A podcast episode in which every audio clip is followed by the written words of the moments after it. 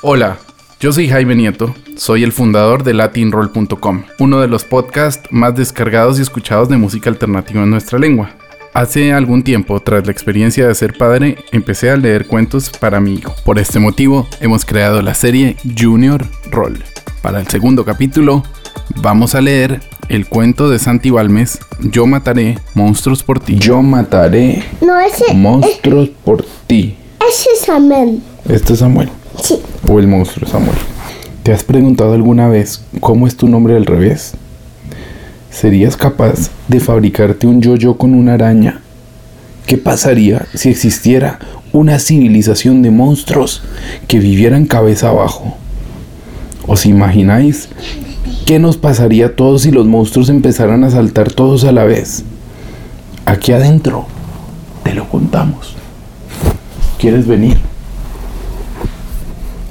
Pues vamos a leer Yo mataré monstruos por ti.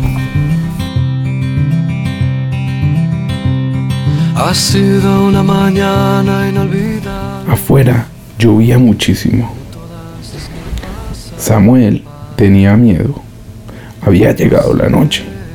Cuando salía la luna, Samuel sabía que lo mandarían a la cama. Luego, sus padres se irían a su habitación y se dormirían.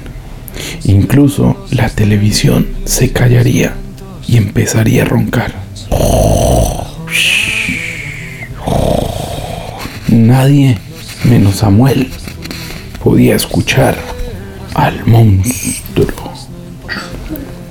Samuel estaba convencido que por debajo de su habitación había una civilización de monstruos que vivían cabeza para abajo. Todo el mundo pensaba Samuel tenía un reflejo al revés. También todas las cosas del mundo tenían su reflejo monstruoso. A veces Samuel tenía pesadillas en las que todos los monstruos saltaban a la vez. Entonces hundían nuestro suelo y nos daban un susto muy grande, enorme. Aquella noche, Samuel no podía dormir. Temía que si dejaba caer el brazo de la cama, el monstruo haría un gran agujero, lo agarraría con fuerza y quizá se lo llevaría a su mundo, donde tendría que aprender a vivir cabeza para abajo. Quizás Samuel tendría que luchar al lado de los monstruos, contra las personas, saltando sin parar junto a ellos. Tenía tanto miedo que se quedó muy quieto, muy quieto en su cama.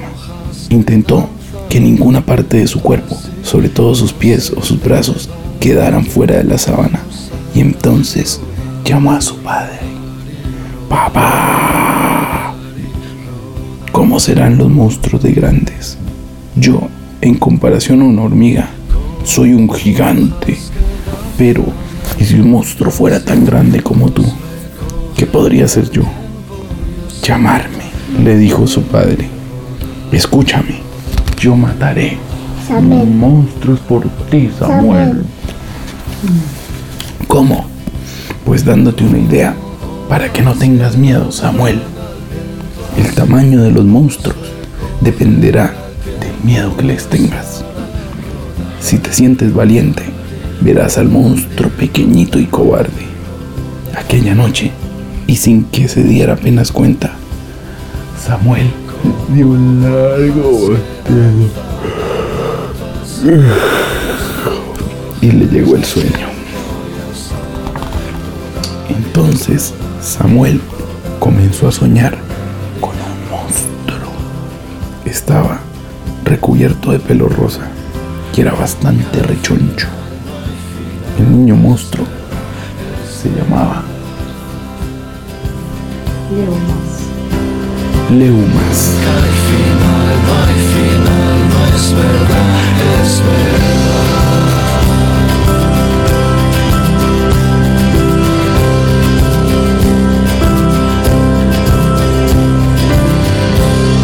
¿Cómo es tu nombre al revés? Samuel al revés. Es Leumas. Anitram, mi amor, ¿sabes qué pasa? Pero que Anitram quiere decir Martina al revés. Martina. Si uno lo lee al revés es Anitram. Y Samuel al revés es Leumas. Así que hoy el monstruo se llama Leumas. Afuera, en el mundo de los monstruos, también llovía. Y lo hacía a cántaros. Leumas tenía miedo. Había llegado la noche. Cuando salía la luna, Leumas sabía que lo mandarían a la cama. Luego, sus padres monstruos irían a su habitación y dormirían con aquellos ronquidos de monstruo. Incluso la televisión monstruosa de pelo rosado se callaría y empezaría a roncar.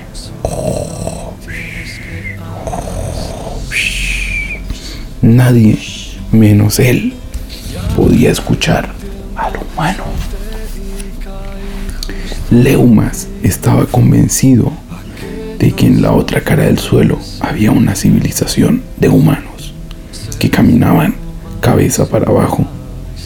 Todo lo que él conocía tenía su reflejo al revés. Las calles rosas del mundo monstruoso, las casas peludas, los árboles azules.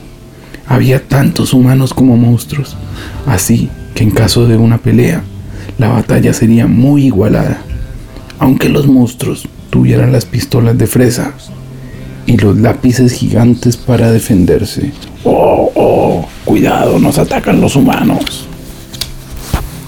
Leumas también tenía un reflejo al revés.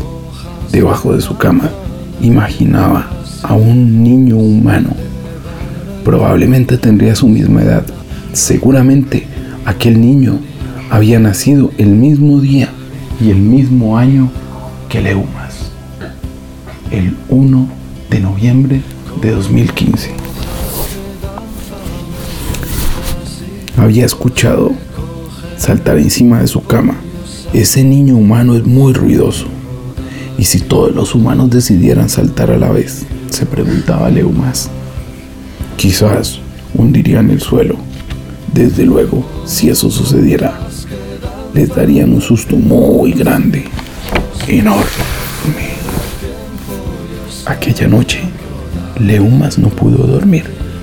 Estaba convencido que el niño haría un agujero, lo agarraría con fuerza y se lo llevaría al mundo de los humanos. Allí, ten- allí tendría que aprender a vivir con la cabeza para abajo. Quizás Leumas, No, Samuel. Samuel, Anitram, donde dice Sa- Anitram es Leumas. Donde Claro, estoy con Leumas. Tú eres el humano. Sí, ese. Aquella noche, Leumas no pudo dormir. Estaba convencido que el niño haría un agujero, lo agarraría con fuerza y se lo llevaría al mundo de los humanos.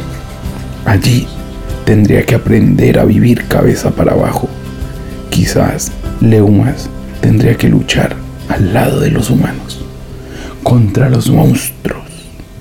Leumas tuvo tanto miedo que se quedó muy quieto en su cama peluda, intentando que ninguna parte de su cuerpo, sobre todo sus pies y sus brazos rosados, quedaran colgando fuera de la sábana.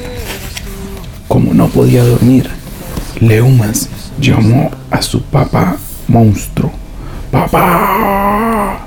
Y le explicó por primera vez todos sus miedos. Escucho a ese niño ruidoso, pero no sé cómo es.